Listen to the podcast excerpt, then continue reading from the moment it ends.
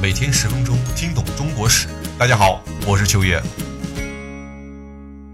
好，上一期节目呢，咱们讲到了两个让人心寒的角色，一个叫做爱优什里达拉，是舜帝的皇太子，也就是托托的义子干儿；另一个叫做哈麻，他是朝中的权臣，更是皇帝面前当红的宠臣。前者呢，因为想当皇太子。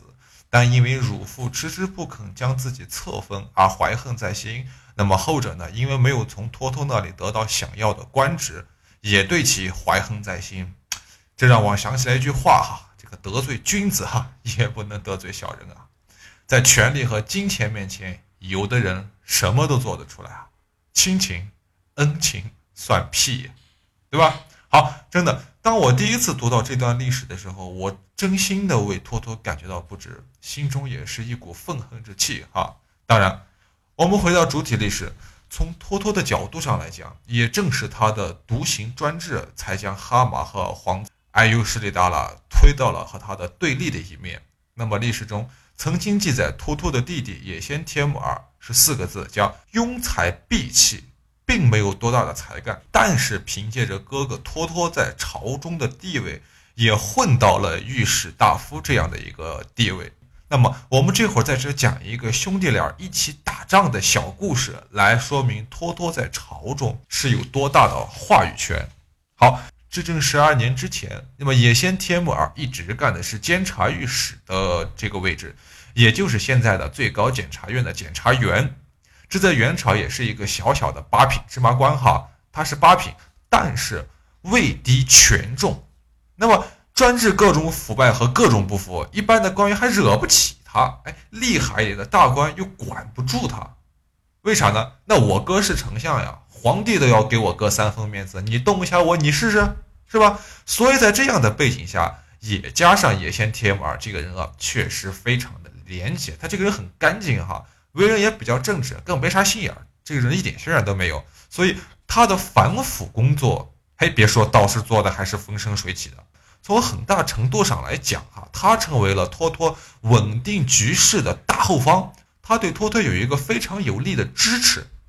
那么结果，哈，本来这样一个好好的局面，却有一天说变就变了。哎，至正十二年的后期啊，刘福通这个人起兵造反。托托直接领导作战，但是他并没有一个特别得力的助手。哎，那么于是他想来想去呢，就觉得，哎，这事儿嘛，还得让自己弟弟上吧，对吧？这个打仗亲兄弟是吧？都是这么说的。一是确实当前哈没有可用的人，能人有能之人和自己不是一条心啊，对吧？和自己一条心的人又确实没有多少才干。那么二来也想让野先 T M 二哈有机会搞一点战功在手里，为以后的工作的开展啊、爵位的升迁呀做一个铺垫，而且最后打胜的话，自己脸上也好看嘛，对吧？好，于是野先天马就这样披挂上阵哈，顺理成章的成为了数万平乱军的总指挥，总督元国的最精锐部队，最精锐部队哈，这地方你要注意一下了，是是最精锐部队。重要的事情咱们说三遍。那么不久以后，战斗便在河南打响了。哎，野先天马，一开始运气也不错。他身边的先锋大将，这个人叫巩布班哈，冯巩的巩，巩布班这个人是个非常能打的角色哎，连战连捷，接连收复了上蔡呀等等的重镇。好，结果谁料起义军趁夜打了一次斩首行动，杀掉了巩布班。吓得野先田木儿也是拔腿就跑，而且是连退几十里，连辛辛苦苦打下的城池啊，也都这样放弃了。这叫胆识，嗯。所以我不经意的想到哈，如果元朝政府因为此次战役的失利，他临阵换将的话，换一个将军，估计损失还不会到我们后面说的那么大，未来帝国也不会灭亡的那么快。可是呀。托托赌博似的，你知道吗？把所有的宝全部压在了弟弟身上。不仅这样，又加派了几十万大军来增援。援军到了以后，也先铁木儿的手里哈，你知道那个时候掌握了元朝多少的精锐部队吗？三十万啊，整整三十万，几乎把元国的所有安危都系于一人之身了。这件事情，各位您想想，如此庞大的部队，战斗力能弱吗？一定不俗，对吧？面对以农民为主体的刘福通的起义军啊，这个根本都不用想，刘福通打死也没有这么多人啊，你知道吗？一定是没有悬念的。那么，我想托托也一定是想到是这样了。开玩笑，我把国家所有的部队都调给你了，整个中原地区的部队全部调给你了，就像几十个膀大腰圆的壮汉收拾两三个幼儿园的小朋友一样。你告诉我你能输？哎，你输了那才奇怪呢，好不好？结果，哎，人类文明的战争史上最搞笑的一幕发生了。就这位哈肩负评判重任的大元帅，因为忌惮前一次的失败，哎，带兵到沙河，他娘的就不敢走了。你带了三十万人打架去了，你不敢走了。好，不走就不走吧，对吧？或许还能以静制动，哎，找出对敌的良策来，把他打败也没有什么难的。可是，就这位大元帅啊，既没有什么运筹帷幄的具体体现哈，具体行动。反而天天在帐篷里面，你才搞起了什么封建迷信？哎，人家开始搞活动了，搞团建了，对吧？整天什么求神问卜啊，把希望的、把胜利的希望啊，全部寄托在神灵的指示上。整整一个月，三十万蒙古兵啊，不打不撤，又不走，哎，成天就看着主帅烧香拜佛、跳大神儿。搞起了中国战争史上最啼笑皆非的静坐战争，嗯，那么如此下来，您想啊，兵法人类的气势也低落呀。神灵的指示是没等到，起义军先到了。在某一天夜里呀，起义军又搞了一次夜袭活动。哈，这个人你看多厉害，刘福通，他又搞了一次夜袭活动，估计也就是一个试探性的进攻吧。三十万援军当时就炸了营，你知道吗？也先铁木儿蠢材一个，他以为军中发生了哗变，二话不说拔马就跑，不是拔腿，拔马就跑。借郭德纲的话说，兔子都是他孙子，你知道吗？哎，手下人一直拦着说：“老大，大佬，大哥，你这一走，这里的三十万人的性命可真就交代了，你都不知道他们到哪去了，你知不知道？”也先铁木儿抽出刀来，就来了个夜斩八方藏刀式，说了句话，说什么：“我非性命也。”啥意思啊？我的命不算命，老子的命就不算命吗？啊！三十万援军不明就里，自相残杀，自己打自己，长大没出息，对吧？至天亮时分啊，就已经溃散的一个人都不剩了。你想什么呢？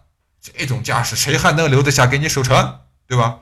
最后啊，野先铁木儿，你猜他带回来多少人？他只带回来了一万残兵。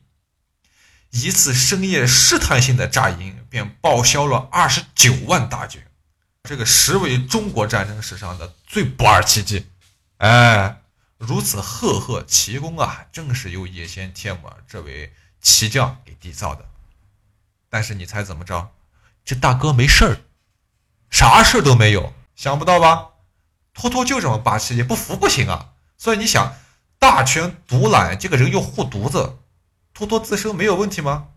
他就那么干净吗？不见得吧。好。我们先把这个放一边，我们再说回哈马哈，再说说哈马，在托托拒绝给艾尤什里达拉这个寿册和叶庙以后啊，更是气不打一处来的。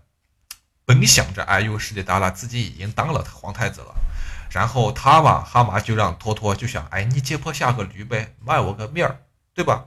我是辫子果实，卖我个面子，咱们走个形式，这事就完了。这已经白纸黑字写好了，生米早都煮成熟饭了，对吧？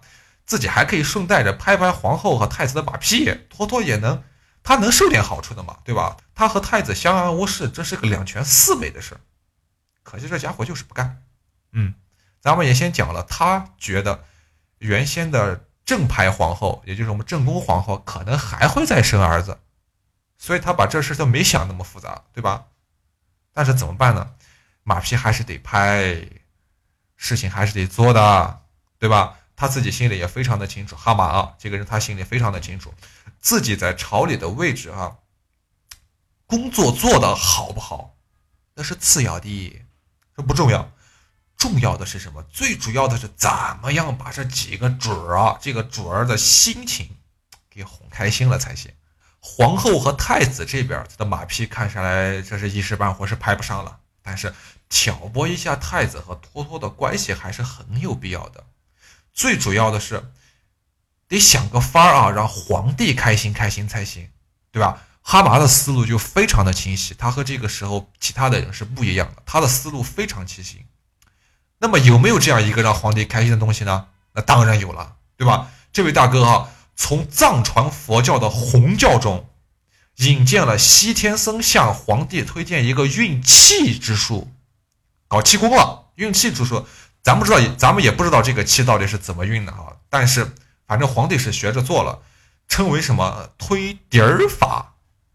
哎，所谓推叠法，哈，这是一个，这是一个蒙古语吧？翻译成汉语就是“大喜乐”的意思。我现在说“大喜乐”这三个字，您大概就能想明白这活是干嘛的了，干嘛的，对吧？哈巴还有一个妹夫啊，也是一个集贤学士哈，这个人叫秃鲁铁木儿，也因为参与了这种事情哈，所以得到了顺帝的宠爱。他与老吉沙、巴郎还有什么塔拉玛吉等十个人，他们十个人被称为乙纳十乙纳。以纳哈这个词是一个蒙古词汇，意思是最亲密的心腹的意思。您各位就明白了，他是一个怎样的角色，对吧？那么，这个秃鲁铁木儿的性情啊，跟他的姐夫就是哈麻一样，比较尖角，比较尖角，对皇帝那就是言听计从了，是吧？他也将一个西番僧啊，这个西番僧叫迦蛮真，推荐给了皇帝。这个人呀，也善于秘法。他对皇帝说。陛下虽有万圣之尊，富有四海，也不过只保这一辈子而已。但人生的一辈子能有多久呢？哎，所以应当接受这种秘法的大喜乐禅定。皇帝又学了，也称此法为双修法。哎，推叠法和秘法，那都是，呵 呵嘿嘿嘿，是吧？你懂得了，大家都是有身份证的人，对吧？好。于是呀，顺帝就下诏任这个西天僧哈为司徒，任那个西番僧为大元国师。然后我念到文言文哈，大家听着，这些和尚的徒弟皆强娶民间女子，或三人，或四人，贡献给皇上，称之为供养。那于是皇上又没事干了呗，玩啊，来呀，造作呀，快乐至极呀，对不对？还不仅如此啊，他又挑了好多的宫娥才女，跳一个叫什么十六天魔舞。嗯，我就不想解释了，这个太刺激，我怕您各位受不住啊，对不对？哈，好，八郎是顺帝的几个兄弟啊，与其他号称以纳的人都在皇帝面前比较纵情放荡的，甚至啊，男女裸体集于一处，对吧？哎。称其所居室为叫阶级五该，翻译成汉语就是世事无碍的意思。什么叫世事无碍？就是想干啥干啥呗。对，反正也没人管。咱们再来一段文言，您自己体会啊。君臣淫乐，群僧出于宫殿，无所禁忌，丑声秽行，著闻于宫廷之外，市井之人也不堪入耳。那么这个时候。皇太子的年龄也慢慢的大了，对于秃噜铁木儿这样的所作所为啊，他深感厌恶，也想把他们赶走，但又办不到。那么这个时候，他又需要谁来帮助他呢？咱们下期再讲。感谢您的收听，我是秋野。